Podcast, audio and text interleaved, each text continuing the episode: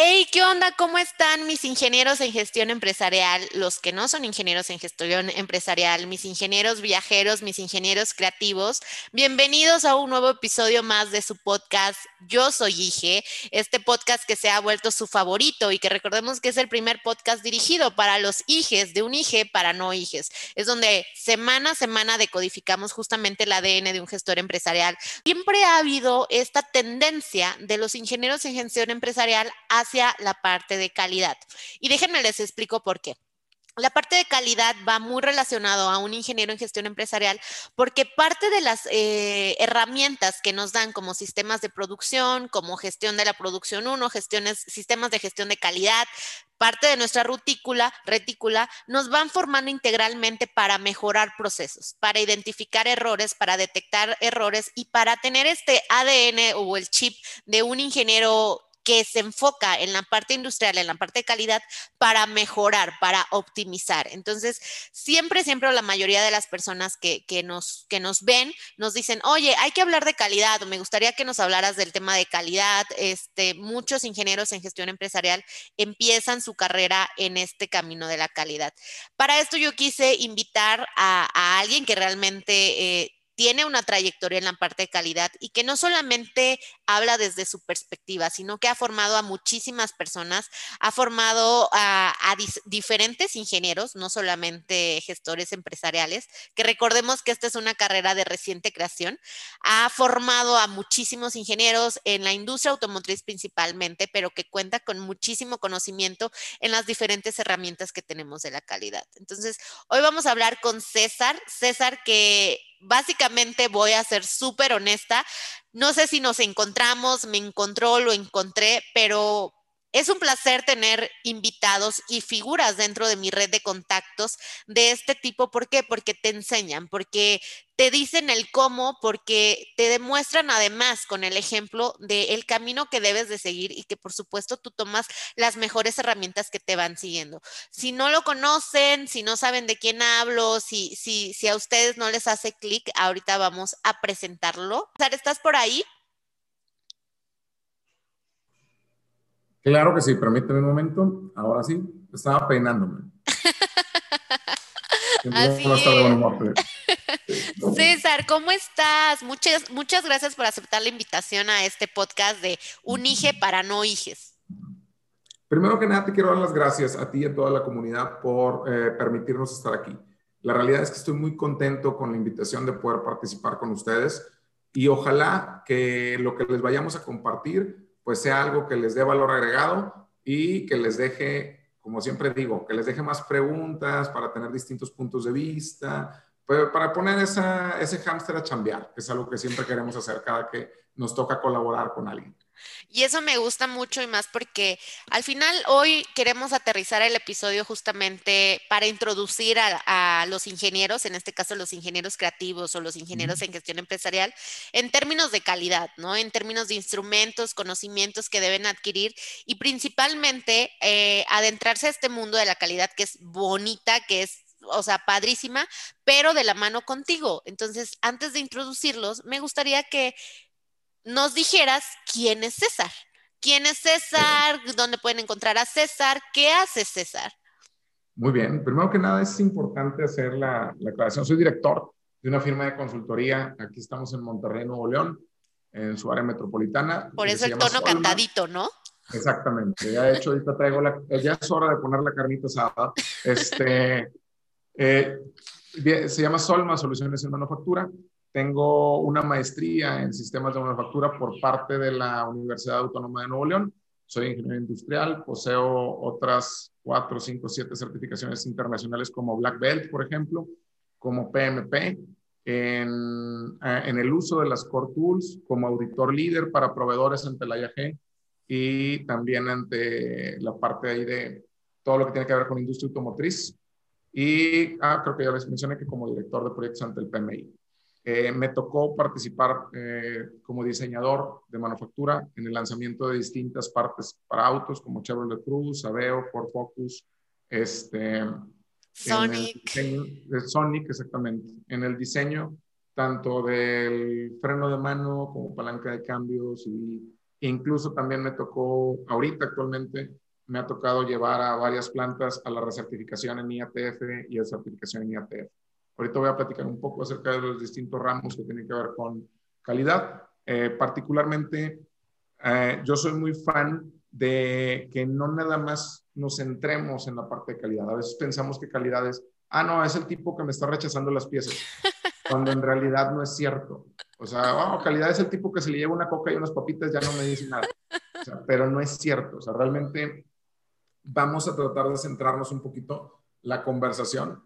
Primero los distintos perfiles, bueno, perdón, primero las distintas herramientas que podemos tener relacionadas al área de calidad y también los distintos perfiles de puesto en los cuales aplica esta cosa. para mí es, eh, es importante, primero que nada, agradecer y en segundo lugar, empezar con una frase que dice, cuando alguien pide que lo llames por su título antes de que por su nombre, es porque sabe que su título luce mucho más que sus ideas. Pues para mí es súper importante que, que, que, la gente siempre piense eso, o sea, de que nosotros somos quienes les ayudan a la gente de producción a hacer más fácil su trabajo. Y nuestro trabajo es hacer que ellos hagan más fácil su trabajo. En el momento que tú entiendes esa parte y que respetas a la gente que está en piso, que se levanta temprano, que le echa ganas, que a lo mejor a las 4 de la mañana está echándole lonche al señor y cuidando a los niños y mandándolos a la escuela y que todavía llega a la línea, lo menos que podemos hacer es respetar su trabajo. Entonces, antes de hablar de calidad, yo siempre me gustaría hablar de eh, respetar el trabajo de los demás. ¿Me das 30 segundos? Por favor? Sí, claro, claro. Y en lo que César está teniendo esta llamada, justamente es importante que ustedes sepan que un ingeniero en gestión empresarial normalmente empieza sus inicios en calidad. Yo creo que es un área que, que sí le recomendaría empezar tu carrera profesional porque aprendes de muchísimas herramientas de mejora continua. Justamente de esto va a hablar eh, César y, y, antes de hablar del tema de, de las herramientas, recordemos, César, que aquí la mayoría de las personas que nos escuchan son estudiantes, son estudiantes que están en los últimos semestres y que si bien ya han decidido hacia dónde van a ir, la mayoría de los que nos van a escuchar es calidad, ¿cómo, cómo empezar a tener este chip o este mindset de que realmente calidad es el camino que ellos puedan elegir? O sea, ¿por qué calidad? Bueno, primero, por servir. Eso es lo más importante. O sea, créeme que a veces es lo que menos piensan, pero nuestro trabajo en las áreas de calidad es crear los sistemas que la gente debe de seguir para hacer más fácil su chamba. O sea, tienes que tener la vocación de querer servir a los demás, de querer ayudar y de querer buscar como sí. Y un punto importante, las herramientas que vamos a ver aquí no es únicamente para el área de calidad, pero vamos a ver también cómo algunas de estas nos pueden servir. Lo primero para acercarte a la industria, y sí se lo digo a todos nuestros buenos amigos estudiantes, es que hablen el mismo idioma. Yo creo que algo que las plantas aman, aunque no tengas experiencia, es que al menos sepas cuáles son los términos. Por ejemplo, oye, pues cuando escuches IATF 16949, ¿con qué se come? Cuando escuchas DMIC, pues eso, ¿cómo lo aderezo? O incluso cuando escuchas Oye, de ese tipo de sí, scraps, todo. Exactamente. Te de cuenta, yo creo que lo primero es tener un lenguaje común con la planta. Porque es lo mismo. O sea, si tenemos un lenguaje común con ellos, hay mucha más posibilidad de que me seleccione. O sea, en el imagínate si alguno de nuestros buenos amigos que nos está escuchando, que espero que sí, está pensando, ya sabes qué, yo quiero la industria automotriz yo quiero entrar a la industria automotriz, yo me interesa muchísimo.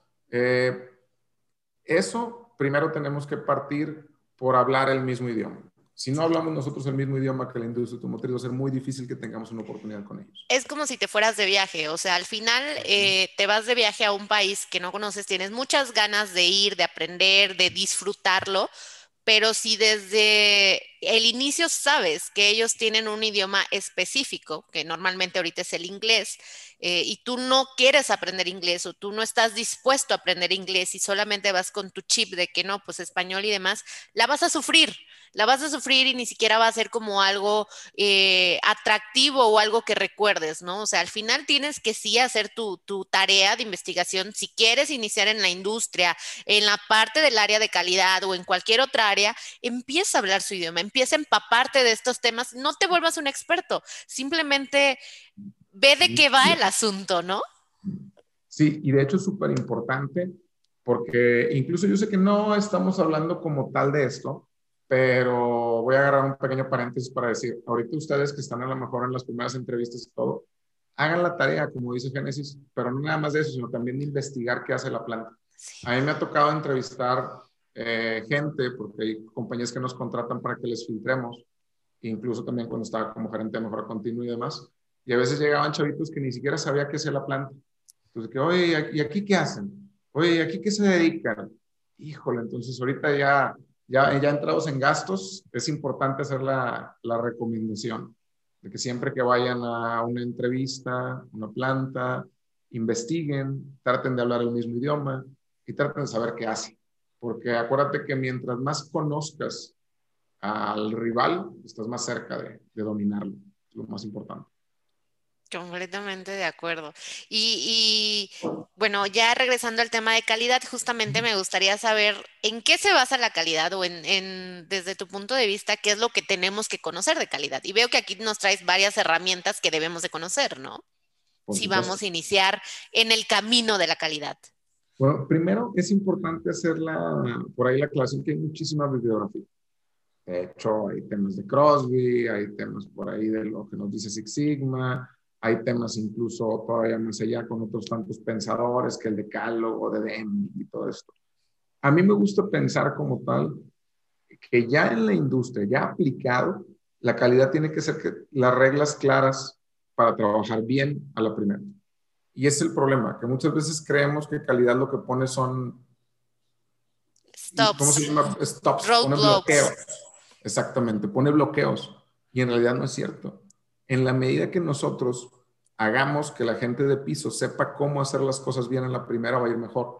De hecho, yo no soy para nada fan de tener un inspector de calidad. O sea, porque malamente eh, la filosofía tayloriana nos ha hecho llevar a pensar que tenemos gente que opera y gente que administra. Entonces la gente de piso, ellos nomás operan, ellos no pueden pensar, ellos no pueden saber.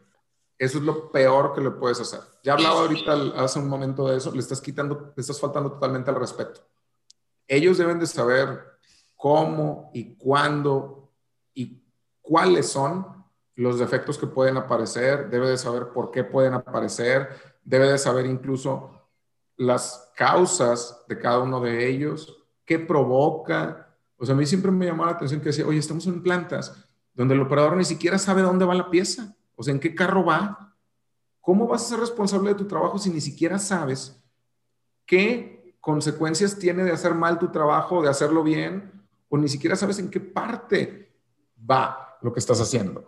yo creo que uno de los puntos más importantes es nosotros como calidad, la parte de servir es algo que no se nos puede olvidar y la otra es tener el respeto a la gente porque ellos son perfectamente capaces de decidir cuándo algo sirve y cuándo no algo no sirve. Te platicaba la filosofía tayloriana que nos dice que unos piensan y otros no, otros nomás operan. A partir de ahí fue donde se crearon las posiciones como inspector de calidad y auditor de calidad y todo esto de calidad. Y malamente le quitamos la responsabilidad al operador. Entonces, pasan malas cosas como que, ah, no, pues, pues mientras más inspección nos sale mejor la pieza. Cuando no es cierto. O sea, digo, si tú lo pones en la lógica, Génesis, es como si yo te digo a ti que voy a bajar de peso si me peso en la mañana, en la tarde y en la noche. Pues pesarme más no hace que baje de peso, ¿estamos de acuerdo? tienes que ver qué es lo que provoca que, oye, no le eches tanta fruta a la piñata y tenlo por seguro que a lo mejor ya desde ahí empiezas a bajar de peso. Y camínale y haz ejercicio, haz actividad. Entonces nosotros creemos que la calidad, o algunas plantas creen que la calidad se hace con la gente inspeccionando cuando tendría que hacer todo hacia el proceso. Entonces, nuestro trabajo para la gente que está como ingeniero de calidad es definir los lineamientos y las reglas para que ese proceso siempre jale como tenga que jalar.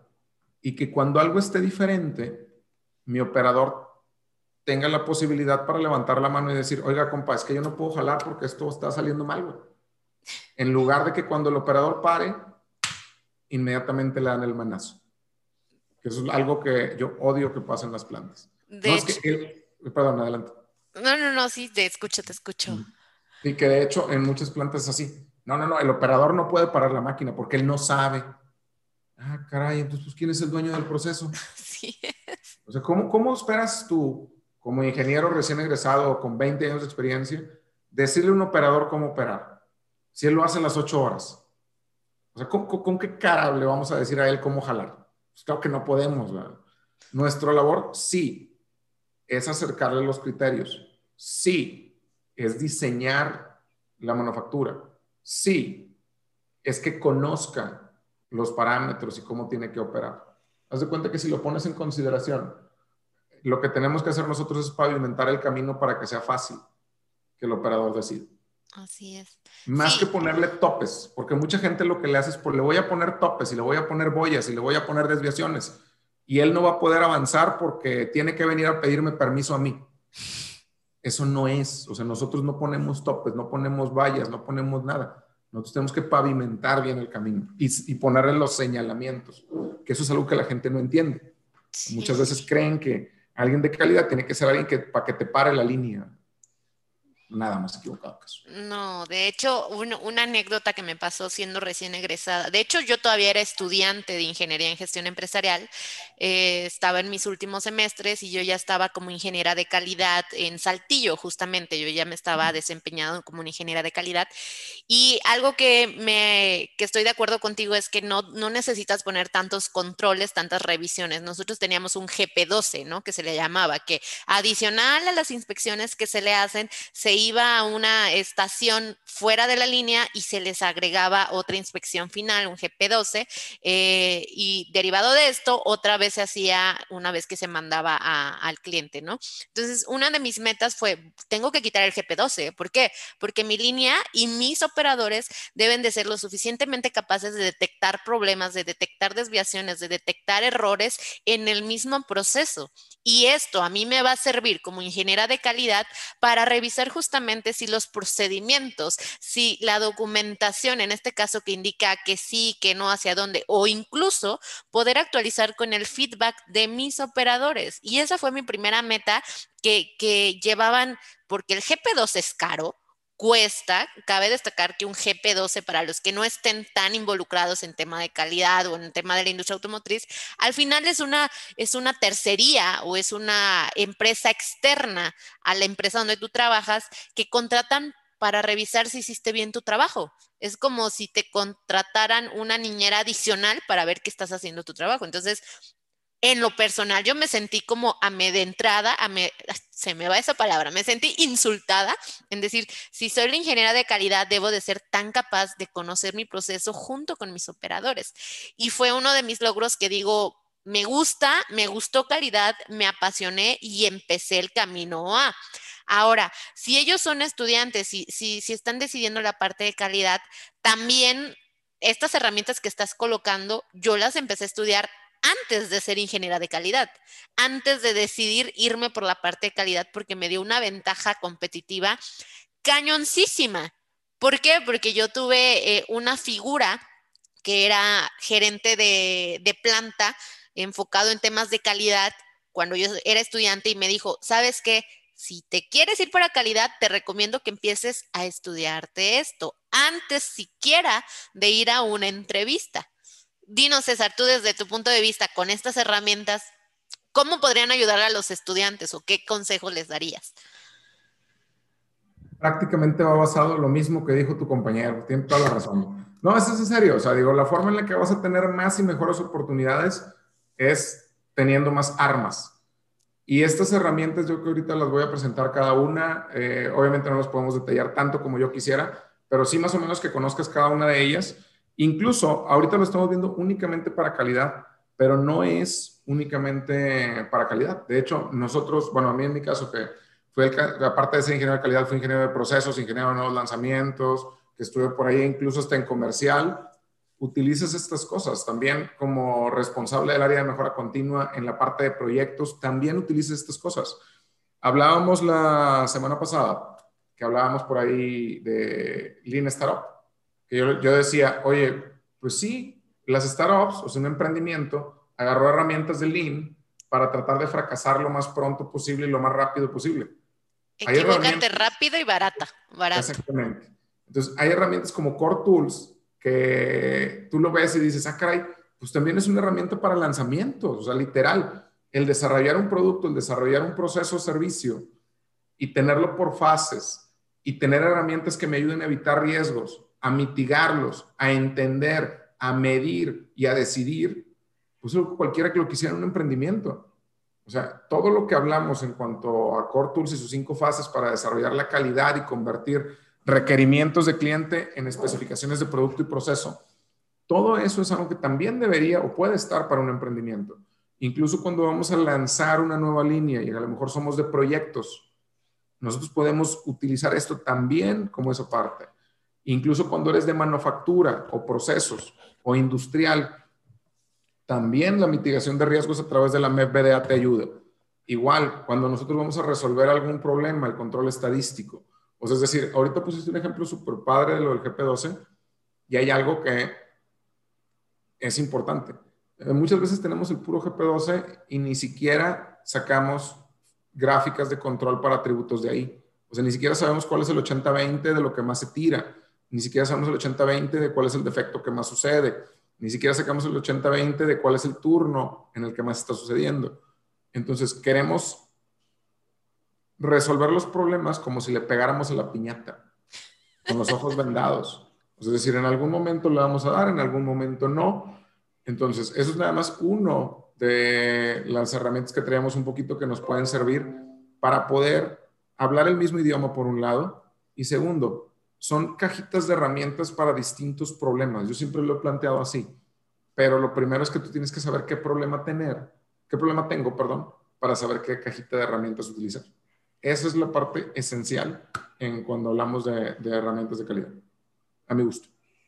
No, y, y sí, y sí, porque al final, mira, Tú puedes conocer varias herramientas que hay, muchísimas, muchísimas, pero va a depender del problema, del diagnóstico que tú hagas como, como especialista, como persona que conoce el proceso, como persona que lo está viviendo, apoyado de tu equipo de trabajo, y ya decides, por ejemplo, si voy a, colocar una cortina, pues necesito mi, mi taladro, necesito mis mis, o sea, no vas a sacar una llave Allen, ¿verdad? O sea, para cada problema va a depender eh, la herramienta que vas a utilizar.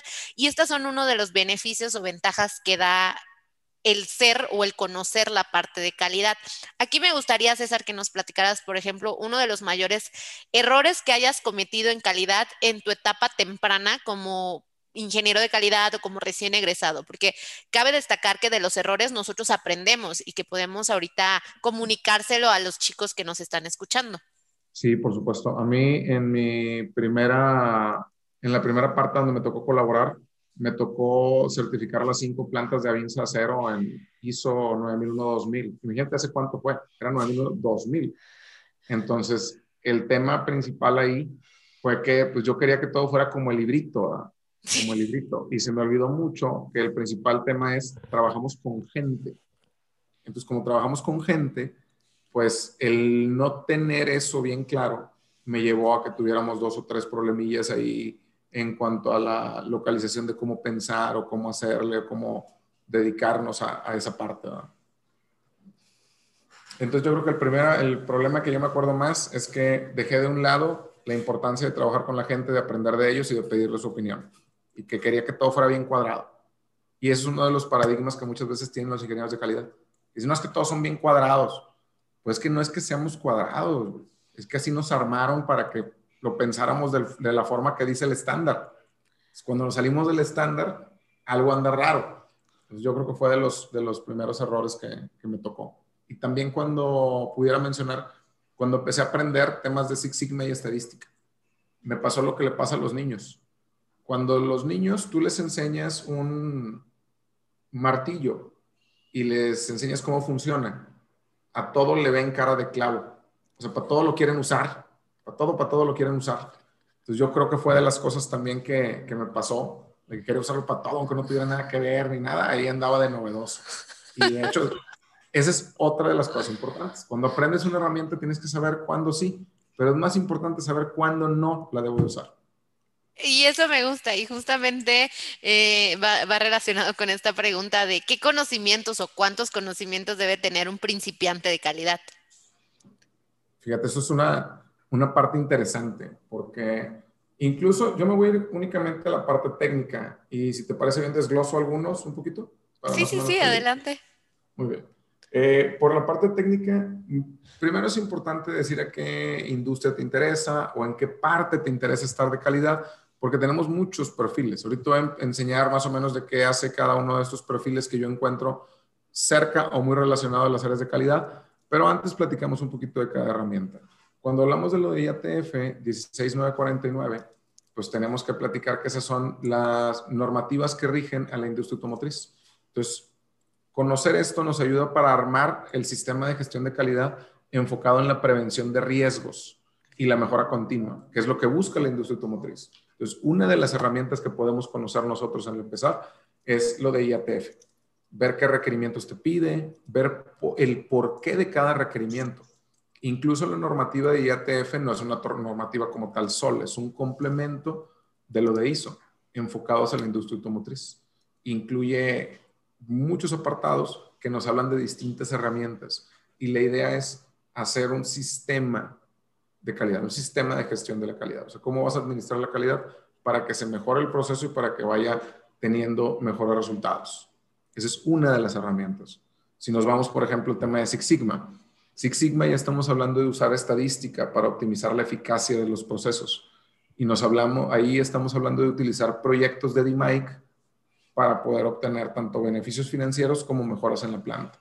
Entonces yo voy a alcanzar a eliminar defectos. Normalmente yo siempre digo, los defectos de, perdón, los defectos de calidad, proyecto de Mike, lo que tenga que ver con eh, problemas con el OE, proyecto de evento Kaizen con lo de Lean.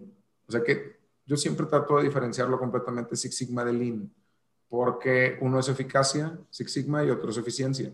Entonces, cuando lo, mezclamos, de repente ni siquiera sabemos qué problema vamos a hacer. Entonces, la metodología de Mike precisamente me va a ayudar para esto para saber cuándo, qué y cómo llevar un proyecto para optimizar ese punto.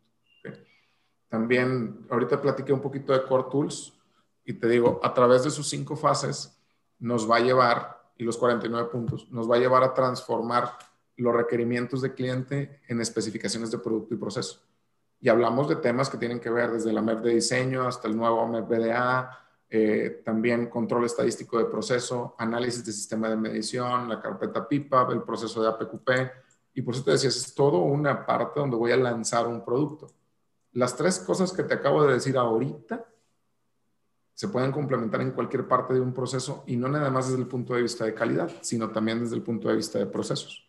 Incluso para mí, y no nada más para mí, la casa certificadora BSI que es de las casas certificadoras más importantes a nivel mundial, en el último estudio que publicó sobre cuáles son los, em, las cláusulas donde más problemas tienen las plantas, es en el tema de solución de problemas. Entonces, para mí, el que no sepamos hacer el análisis de causa raíz, que no conozcamos las siete herramientas de calidad, que no conozcamos las ocho disciplinas, que todo lo queramos resolver con un diagrama de Ishikawa, son un cinco porqués. O sea, creemos que ah, no, es que un diagrama de Chicago en 5 por qué soluciona todo. Y lo hacemos ahí con las galletitas, y lo hacemos en la oficina, y lo hacemos sin el operador, o lo hacemos solitos nosotros porque creemos que sabemos todo. Y acabamos diciendo, ah, no, es que fue un problema de falta de capacitación. Y, y, es una ayuda visual, y con una ayuda visual y falta de capacitar ya, porque es un error del operador.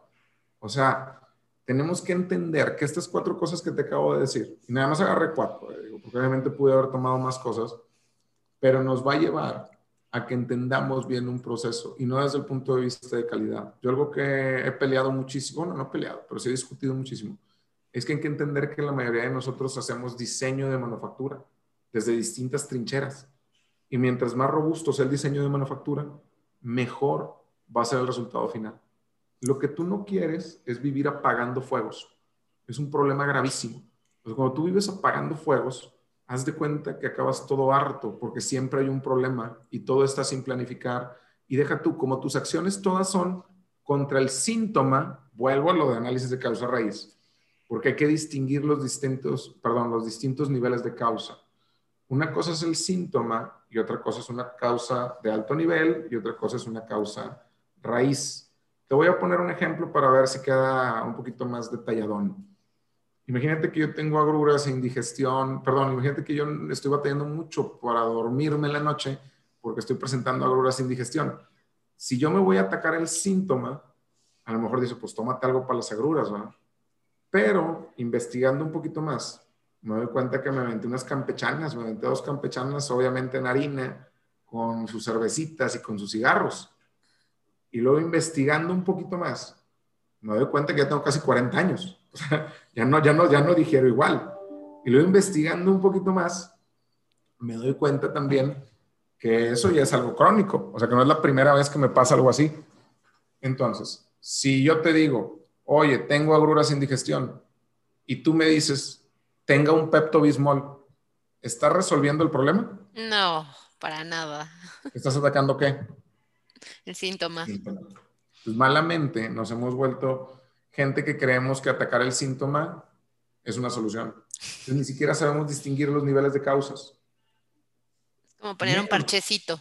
Ándale, somos bien buenos para, para bachear. Para bachear somos bien buenos, para bachear y para poner ayudas visuales. Eso me encanta. De hecho, ya aparece por ahí estación del metro Cuauhtémoc, así lleno de, de pegotes. De acá, ¿no? Sí, claro, por supuesto. Oye, César, y justamente me gustaría que, que, nos mencionaras, por ejemplo, cuáles son las diferencias que tú ves en la calidad que nos enseñan siendo universitarios, como ya en la calidad aplicada en un proceso de manufactura, en una cuestión ya de una línea de producción. ¿Es muy diferente? Claro, es bastante diferente.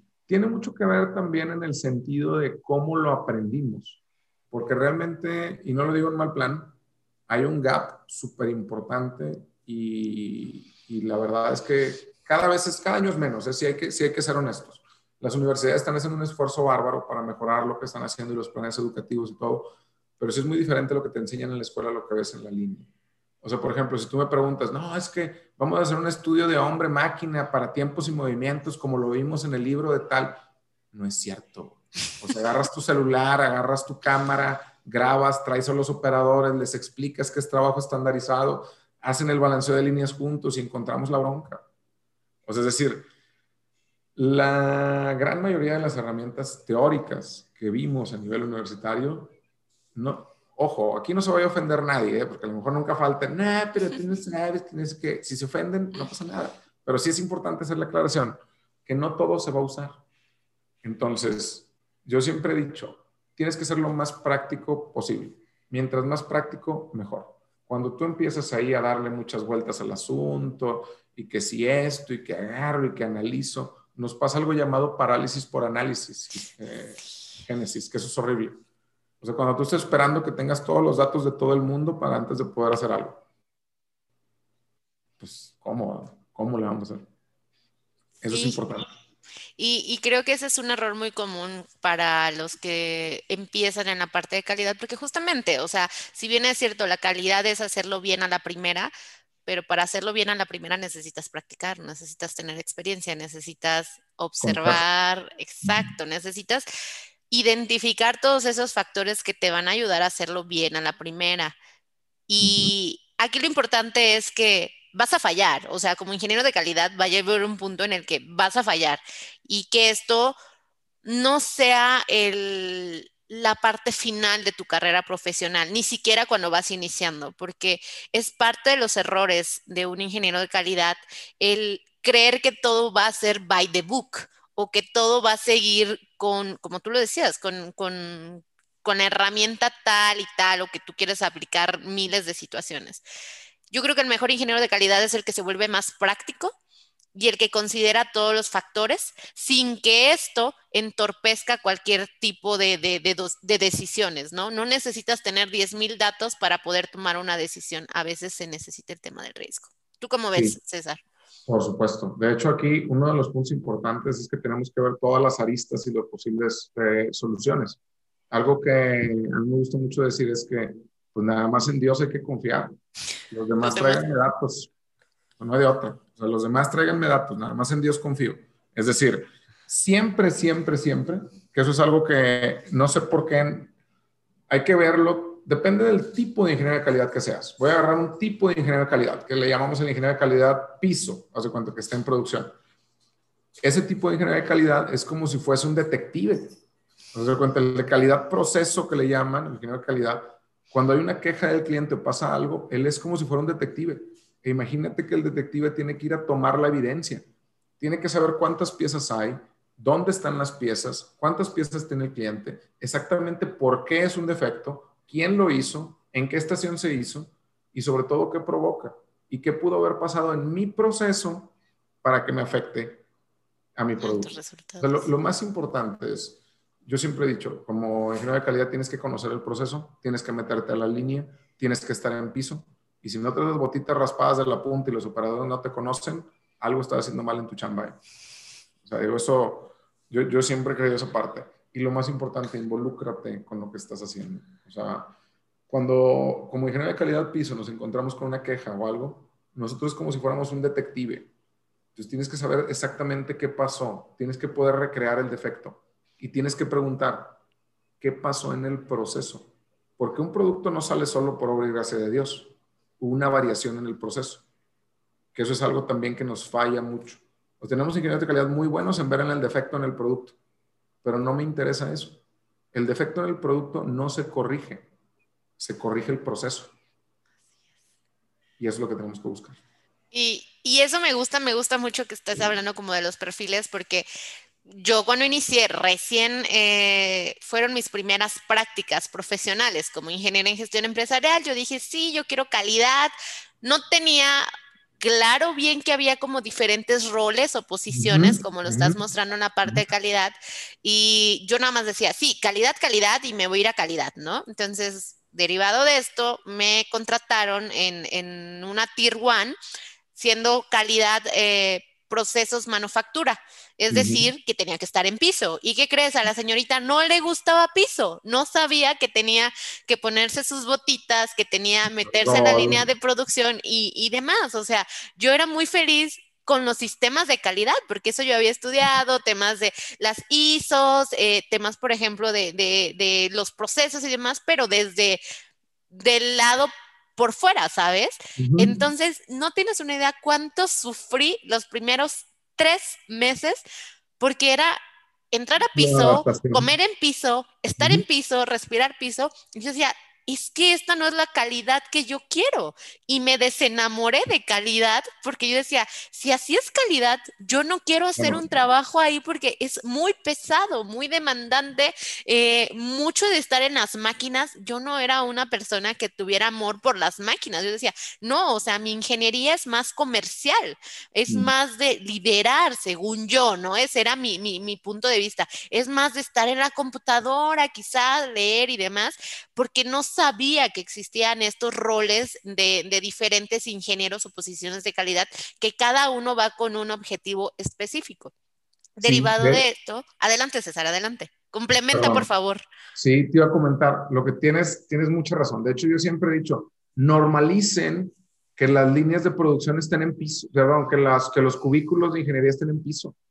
O sea, yo siempre he querido que estén todos los cubículos de toda la gente en piso porque luego me los mandan ahí al segundo tercer piso y ni los conocen en las líneas.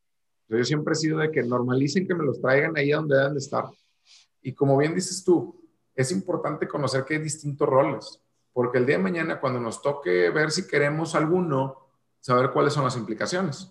Lo que tú me estás diciendo como tal es el ingeniero de calidad piso, que yo, que como bien dices, oye, tiene que conocer el proceso como principal responsabilidad, tiene que conocer cuáles son los defectos del producto, qué es lo que lo provoca los efectos del producto, y él lo tienes, te lo vas a encontrar comúnmente o su hábitat natural debería ser en piso y no queriendo arreglar las cosas con ayudas visuales y con instrucciones de operación, sino más bien investigando qué es lo que pasó y viendo qué herramienta va a usar. Ese es uno de los, de los perfiles que traigo.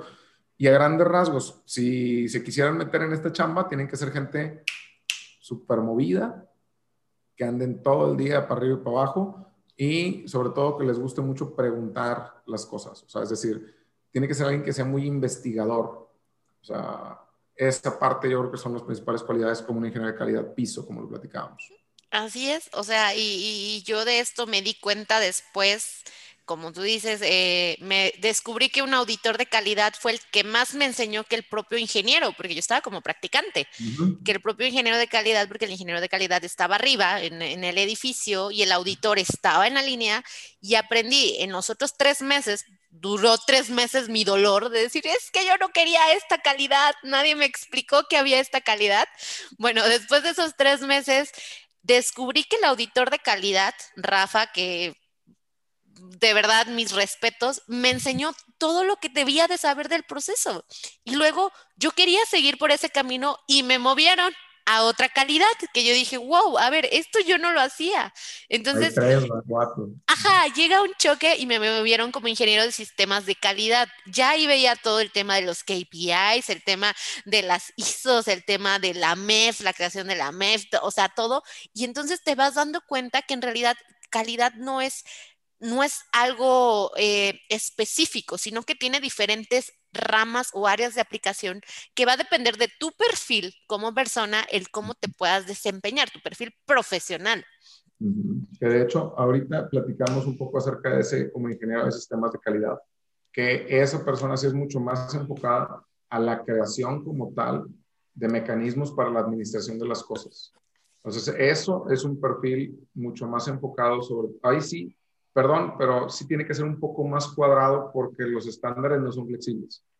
O sea, aquí es importante que esta persona, la parte positiva, o que yo diría como que lo más fuerte que tendría que tener alguien que esté como ingeniero de sistemas de calidad, literal, es el estudio de los estándares, la comprensión de los estándares y el saber, y eso sí les voy a tener que dar un spoiler porque es cierto, tienes la responsabilidad, pero no vas a tener nunca la autoridad. Es feo, pero es cierto. O sea, es decir, tienes que, tienes que hacer que las cosas pasen y si no pasan es tu problema, pero no puedes hacerlo a la mala que pasen.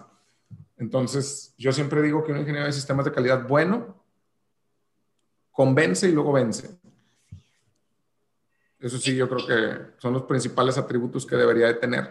Y es diferente porque en sistemas de calidad tienes que seguir ciertos lineamientos y cosas que hacer y cosas que tener y cosas que desarrollar dentro de para que se dé.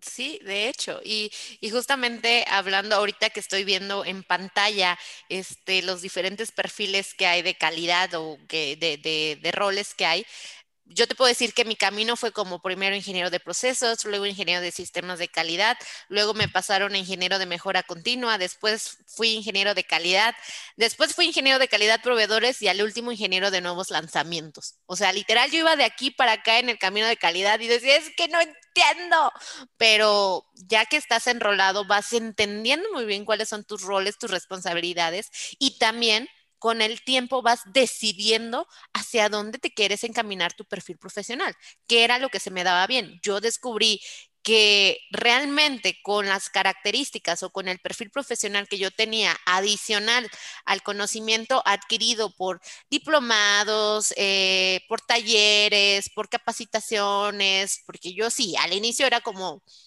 como una esponja, necesito absorber todo el conocimiento para saber hacia dónde me voy a ir descubrí que mi fuerte o lo que a mí me gusta son los nuevos lanzamientos. Pero todo parte desde la base de, ok, voy a saber qué es un ingeniero de procesos, qué hace un ingeniero de sistemas de calidad, qué hace un ingeniero de calidad per se, un ingeniero de mejora continua y demás. Tú tuviste también este juego en cross funcional en cuanto a los roles de calidad. Así es. De hecho, digo, primero fui de sistemas de calidad, luego fui comercial con relación a los sistemas de calidad, porque vendíamos por ahí todo lo de Cortul, o sea, los nuevos eh, preparaciones para los rollos de acero, me tocaba a mí manejarlos en esa parte. Luego nos fuimos por ahí a la parte de nuevos lanzamientos, que estaba como procesos. A mí me encantaba estar en la parte de procesos. Tenía mi contraparte de calidad, pero también va de la mano, que ahorita vamos a platicar un poquito de esto. Y después la parte de ingeniería industrial y ahora sí después la parte de la gerencia y coordinación de mejora continua. Que eso te lleva a que pues tienes que estar en todas partes. Cuando estás como mejora continua, tienes que estar haciendo de metiche en todos lados. pero este padre.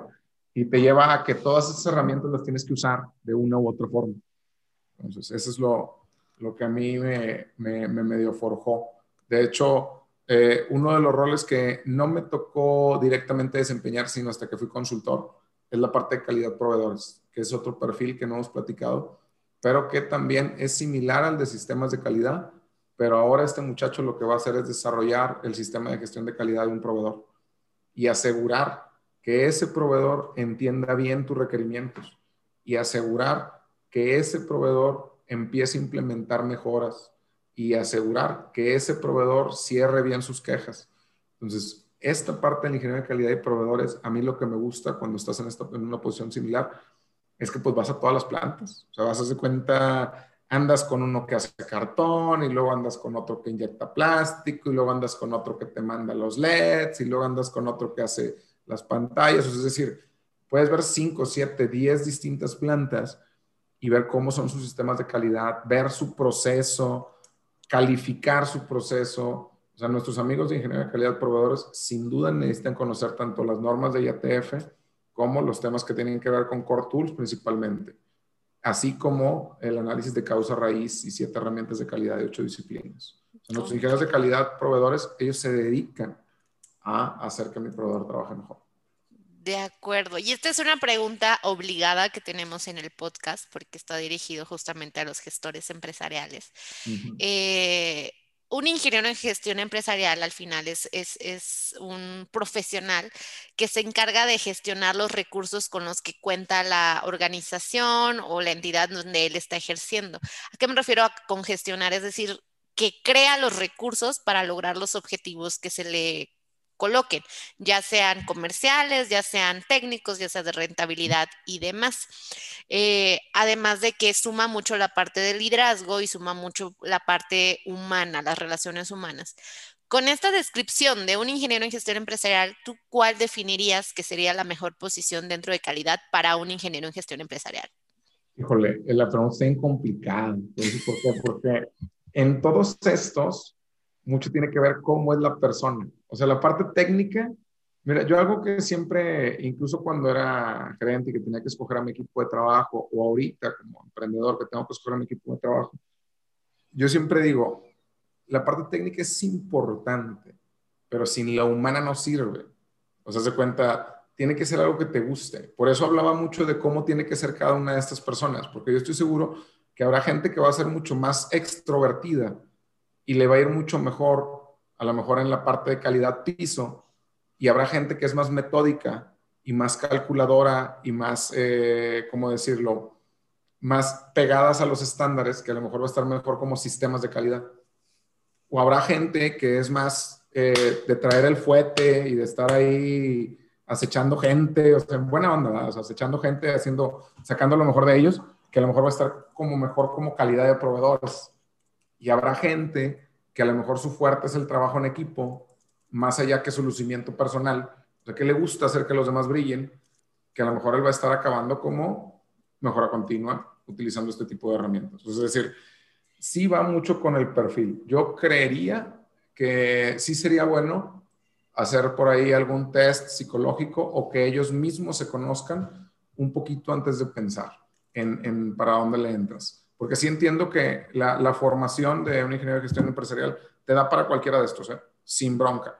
Pero la parte personal es la que a lo mejor va a pasar algo, como bien tú decías, oye, es que esta calidad no me gusta, pero esta otra calidad sí. Entonces, y yo estoy seguro que no es porque no tuviera la capacidad, es porque tu personalidad se define de, de cierta manera, que mi consejo siempre es, conócete a ti mismo y conoce bien lo que quieres y nadie te va a parar ahí. Pero primero conoce a ti mismo.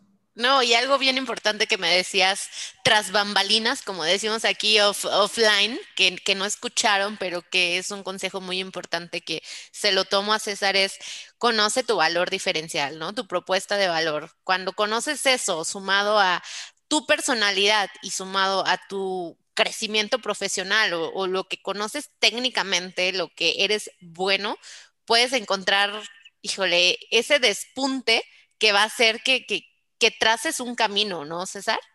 Sí, por supuesto. O sea, yo creo que hay que saber cuál es tu diferenciador.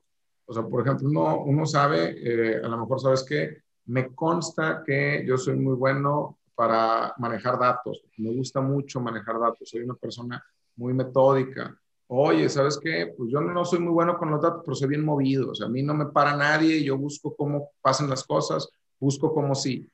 O, o ¿sabes qué? Pues la neta, yo a lo mejor soy muy introvertido, pero eso que soy de introvertido lo, lo compenso porque soy muy bueno este, presentando información. Eso es decir, gráficamente presentando las cosas soy muy bueno. Entonces, hay que saber bien cuál es como que la parte complementaria a lo técnico, porque lo técnico se puede trabajar sin problema. Y otro consejo que no me lo pidieron, pero también lo voy a dar, es que si quieres mejorar, fíjate en que eres más malo. Y en lo que seas más malo, eso sí mejoralo porque así es la única forma en la que se va a ver que estás mejorando. Pues a veces creemos que, ah, no, es que soy bien bueno hablando, entonces voy a meterme para hablar mejor. Carnal, si eres malo administrando, mejor busca algo que tenga que ver con la administración, porque así se va a notar más tu mejor. Es decir, es como en un equipo de fútbol. Cuando tú quieres hacer que un equipo de fútbol mejore y ves que ese equipo de fútbol metió un chorro de goles el año pasado, pues no vas a contratar delanteros vas a contratar la posición que esté más débil. Es lo mismo aquí. Tienes que saber cuáles son los elementos que tienes, pues digamos que más débiles, que no nos gusta, porque no nos gusta aceptar eso, para poder trabajar sobre eso. Y, sabes que este es un, consejo muy, muy bueno. En lo personal lo apliqué y te cuento que esto es algo que sufrimos los ingenieros en gestión empresarial.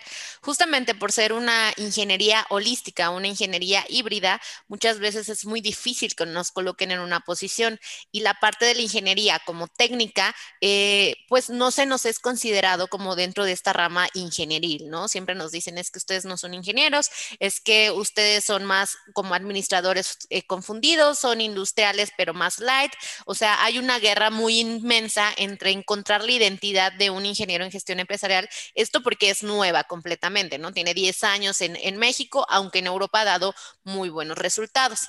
Derivado de esto, obviamente, cuando yo era de la segunda generación, me encontraba muchísimos con estos comentarios que, que, que en ese entonces yo no tenía definida muy bien mi identidad dije, bueno, ok, si dicen que yo no soy una ingeniera o que si mi lado débil de la ingeniería en gestión empresarial es justamente la ingeniería, ¿qué crees? Me fui por el lado de la ingeniería. Traté de mejorar porque dije, la parte de recursos humanos se me da muy bien, la parte de relaciones públicas se me da muy bien, la parte de marketing se me da muy bien. Me gusta, lo hago porque es como parte de mi personalidad. Sin embargo, yo sufría con calidad. De hecho, fue una materia que reprobé. O sea, yo la reprobé y que la maestra me hizo sufrir y me hizo volver a repetir su curso. Y justamente detecté que era muy mal en eso que dije, ahora me voy a hacer buena en eso, yo quiero mejorar y quiero aprender y fue un gran acierto. Entonces, estoy muy a favor del, consejo que das porque complementas tu perfil complementas eso que ya de por sí ya lo tienes bueno y lo llevas, yo le digo que es la técnica o la herramienta del elevator hall, que esto que está malo lo tienes en el penthouse y lo tienes que llevar igual con un elevador a la parte del roof para que seas un, profesional integral. Yo creo que este es un consejo muy bueno que estás dando y que eh, incluso si les da miedo la calidad o si descubren que, calidad no es para ustedes o que están sufriendo por la parte de calidad, igual podrían iniciar en este camino, igual podrían iniciar con esta profesión y descubrir las bondades que tiene calidad. César, pregunta, ¿en algún punto de tu carrera profesional te sentiste como inseguro de la decisión que habías tomado en aprender temas de calidad? Que hayas dicho, sabes que no. La, realidad es que en algún momento, cuando me cambié a ver la parte que tenía que ver con comercial, o sea, porque en algún momento yo era calidad, pero temas comerciales como para vender por ahí este, rollos de acero con ciertas especificaciones, era como ingeniero técnico, por así decirlo. Bueno, de hecho, literal era un ingeniero técnico. A mí esa parte fue donde no me gustaba, que también tiene que ver con calidad, porque esa parte tiene que ver con las normas ASTM del acero. Entonces tenías que ver las pruebas que iban a hacer, tenías que programar cosas. Y a mí esa parte literal no me gustó nada. O sea, incluso al final también en la parte de sistemas de calidad, y fíjate, es algo que Es curioso porque ahorita pues, asesoro a empresas para que se certifiquen, no se recertifiquen. Pero la parte de sistemas de calidad al final llegó un punto en el que, sí, modestia aparte, pero pues, ya lo dominas. Es igual que todo trabajo. Después de dos o tres años lo vas a dominar. Entonces ya no hay más, al menos en esa organización ya no había más reto. Eso yo creo que fue la parte que no me, no me, digamos, no me terminó de seducir, porque yo tengo profesionales, compañeros muy, muy buenos en sistemas de calidad, así como tengo profesionales muy buenos en calidad piso, y eh, a mí siempre me gustó más complementarlo con otras cosas. O sea, para mí lo que me hace más, lo que me divierte más y siempre me divierte más fue la parte de diseño de manufactura, toda la vida. De hecho, yo me acuerdo que me traía, me traía trabajo a mi casa, que es la de ustedes. Este, me traía las estereolitografías. En aquel entonces no había mucho prototipado 3D.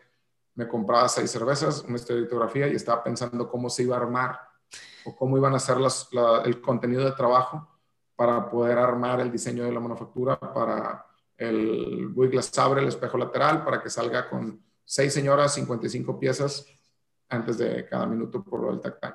es decir, eso es yo creo que el mejor trabajo que he tenido después del que tengo ahorita. Pero eso me encantaba. Y eso tiene que ver porque estaba en piso, porque trabajaba con gente, porque diseñabas cosas, de eso de diseñar, pues, te lo llevabas al piso. O sea, después, un año y medio después de que lo tenés en un PowerPoint, ya era una línea, ya sacaba piezas, era como tu bebé. Entonces, pues tú quieres jalar bien y todo eso. Entonces, yo creo que son de las cosas que más me gustó, que es lo que les platicaba ahorita como ingeniero de nuevos lanzamientos, que en ese caso a mí me tocaba la parte de manufactura de nuevos lanzamientos, pero alguien de calidad de nuevos lanzamientos, o sea, que era mi contraparte, lo que hace principalmente es ir poniendo los escenarios y poniendo las reglas para que todo se lleve bien, para que todo se mida bien, para que todo se evalúe bien y para que lo que nosotros, los que nosotros que hacemos manufactura, se nos ocurren locuras, que esas locuras tengan una encuadernada, haz de cuenta que tengan un marco de referencia para que no estén fuera de lugar y que cumplan. Entonces es algo muy padre porque nuestros buenos amigos de calidad para nuevos lanzamientos ahora sí que no nos ponen un freno, pero sí nos dicen más o menos por dónde hay que, hay que diseñar. Así es. Oye, a ver, una última pregunta que me gustaría y que es también como tramposa quizá, pero me gustaría escucharte. ¿Cómo definirías el ADN de un perfecto ingeniero de calidad? por supuesto. O sea, esa es una buena, porque es difícil, es difícil encontrar, digo, no hay, no hay gente perfecta, ¿no? Eh, ahora sí que lo, lo, que te pudiera decir, ¿qué buscaría yo si fuera a contratar a un ingeniero de calidad? Muy bien, una persona muy analítica. O sea, un ingeniero de calidad no puede actuar o decidir sin tener la suficiente evidencia. Eso es algo súper importante. Tiene que ser muy analítico. En segundo lugar, tiene que estar súper orientado a tomar decisiones basado en datos y hechos y en, la aplicación de la estadística. O sea, tú le preguntas ahorita a un ingeniero de calidad que le, que le movieron a su máquina y le cambiaron el, le modificaron el proceso y es un tiempo de ciclo diferente, y tú le preguntas, oye, güey, luego cuál era la desviación estándar que tenías o por qué, por qué le estás moviendo? No, pues no sé. Oye, luego cuál es la capacidad de tu proceso, cuál es el nivel sigma, largo plazo. No, pues, pues no sé. Oye, una gráfica de atributos, una gráfica NP para ver cuántos, cuál es el, perdón, cómo se están moviendo, a ver si mi proceso es estable en cuanto a la producción de efectos. No, pues, pues no sé. Entonces, yo creo que eso, a pesar de que se ve en la universidad, no lo aterrizaron y como las plantas no te lo piden, hay un gap enorme. Incluso el hecho de que esta misma persona que pueda liderar un proyecto de DMIC para que diga, oye, pues yo le entiendo la estadística, yo uso herramientas diferentes, yo tengo cosas distintas a la palestra. Eso es súper importante. O sea, yo creo que tendría que ser alguien, como lo decíamos, analítico, metódico, que use la estadística, que hable con datos y, sobre todo, con una voluntad de servicio. Eso también nos falta, porque muchas de las veces estas mismas posiciones te hacen demasiado cuadrado. Entonces te hacen de que no, no pasa y no pasa. Y hazle como quieras. Y me vale quien seas, y me vale las cocas y las papitas, no pasa. Oye, pero pues nos estás afectando a todos. Entonces yo creo que nos falta mucho aprender eso de, está bien, si me opongo, ¿qué propongo? Y vamos viendo cómo sí, que eso es súper importante. Me gustó esa frase y, la vamos a enmarcar. Si me opongo, ¿qué propongo? Y vamos viendo cómo sí. Me gusta. me gusta. La, voluntad da todo. O sea, la voluntad da todo. Ahorita, eh, complementando lo que dices ahorita, no, que a veces yo soy industrial. Tengo un, máster en sistemas de manufactura, pero soy industrial de CEPER. Sea, nosotros ya llegó un punto de, no, que la industrial no sirve para nada, que no sirve. Qué bueno. O sea, qué bueno que crean eso, qué padre. O sea, digo, realmente sobre todo ahorita porque sé que los estudiantes de último semestre a veces pueden llegar incluso a molestar o discutir por eso. Qué bueno, pero lo más importante, aunque suene bien gacho lo que voy a decir, lo que aprendiste en la universidad básicamente ni te define ni para bien ni para mal. Por no decir que no te sirve para nada, no decir así. Pero no te define ni para bien ni para mal. Entonces, al final del día te vas a acabar dando cuenta en 10 años o 15 que lo que estudiaste puede ser que tenga algo que ver con lo que haces, pero ya no eres un ingeniero en gestión empresarial. Ya a lo mejor eres un coordinador de calidad, un gerente de calidad. Y el hecho de que seas un, era, haya sido un IGE o IMA o IME o IA o IS, ya no sirve, ya no vale. O sea, ya ni siquiera, muy posiblemente estés aplicando lo que aprendiste en la carrera. Entonces, por más estigmas que tengas, por más mal comentario que puedas llegar a tener, mm, eso no es algo que te define ni para bien ni para mal. Ah, como tampoco hay mejores ingenierías, ¿eh? tampoco es de que, que, un eléctrico venga y, ay, no es que yo soy eléctrico. No hacen así, chavos, la neta. Nomás se ve que les falta atención en su casa cuando hacen eso. Por favor, no sean así. Pero bueno. César, muchísimas gracias. Disfruté muchísimo este episodio. Yo sé que, va a ser de los más escuchados en esta segunda temporada porque hay cierto amor-odio por parte de la calidad, por parte de los ingenieros, pero eh, quiero agradecerte justamente por, por, por tu participación. Cuéntanos en qué proyectos estás, cómo te podemos encontrar y demás. Perfecto. A, nosotros yo los invito a que nos sigan por ahí en nuestro canal de YouTube. Si les interesa lo que vimos en esta ocasión, tenemos un montón de información gratuita en, aquí en la parte de nuestro canal de YouTube, por un lado, y también eh, en nuestro LinkedIn. Incluso si quieren participar ahí conmigo y conectar conmigo, estoy como César Fernando Carreón Fuantos. César Fernando Carreón Fuantos. Y nos pueden hallar en todas las redes como Solma Soluciones. En YouTube estamos como Solma Soluciones. En LinkedIn estamos como Solma Soluciones, en Instagram estamos como Solma Soluciones y nosotros nos dedicamos principalmente a formar, nuestro objetivo es formar a los mejores profesionistas de México y lo vamos a lograr uno a uno. Entonces ahorita ya tenemos ciertos eventos que tenemos programados, vamos a tener por ahí una certificación en Six Sigma Green Belt con validez internacional, vamos a tener también otra en temas de Lean Manufacturing, donde ya no nos enfocamos tanto calidad, sino proceso eh, vamos a tener por ahí otra que tiene que ver con Core Tools, de herramientas de la industria automotriz.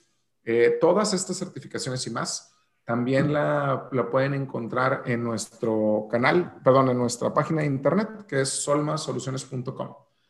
Muchísimo. César, muchas gracias a todos los ingenieros que nos escuchan, todos los IGES que quieren saber más de temas de manufactura, temas de calidad y que también se quieren preparar como, como profesionales en este mundo de la manufactura y de la calidad. Solma está para ustedes, vayan a seguirlo en sus redes sociales y mientras tanto, si tienen algunas dudas específicas, algunos comentarios que hacerle de este episodio, háganoslo saber y nosotros les vamos a pasar este, estas preguntas a César, que yo sé que muy amablemente podría contestárselas.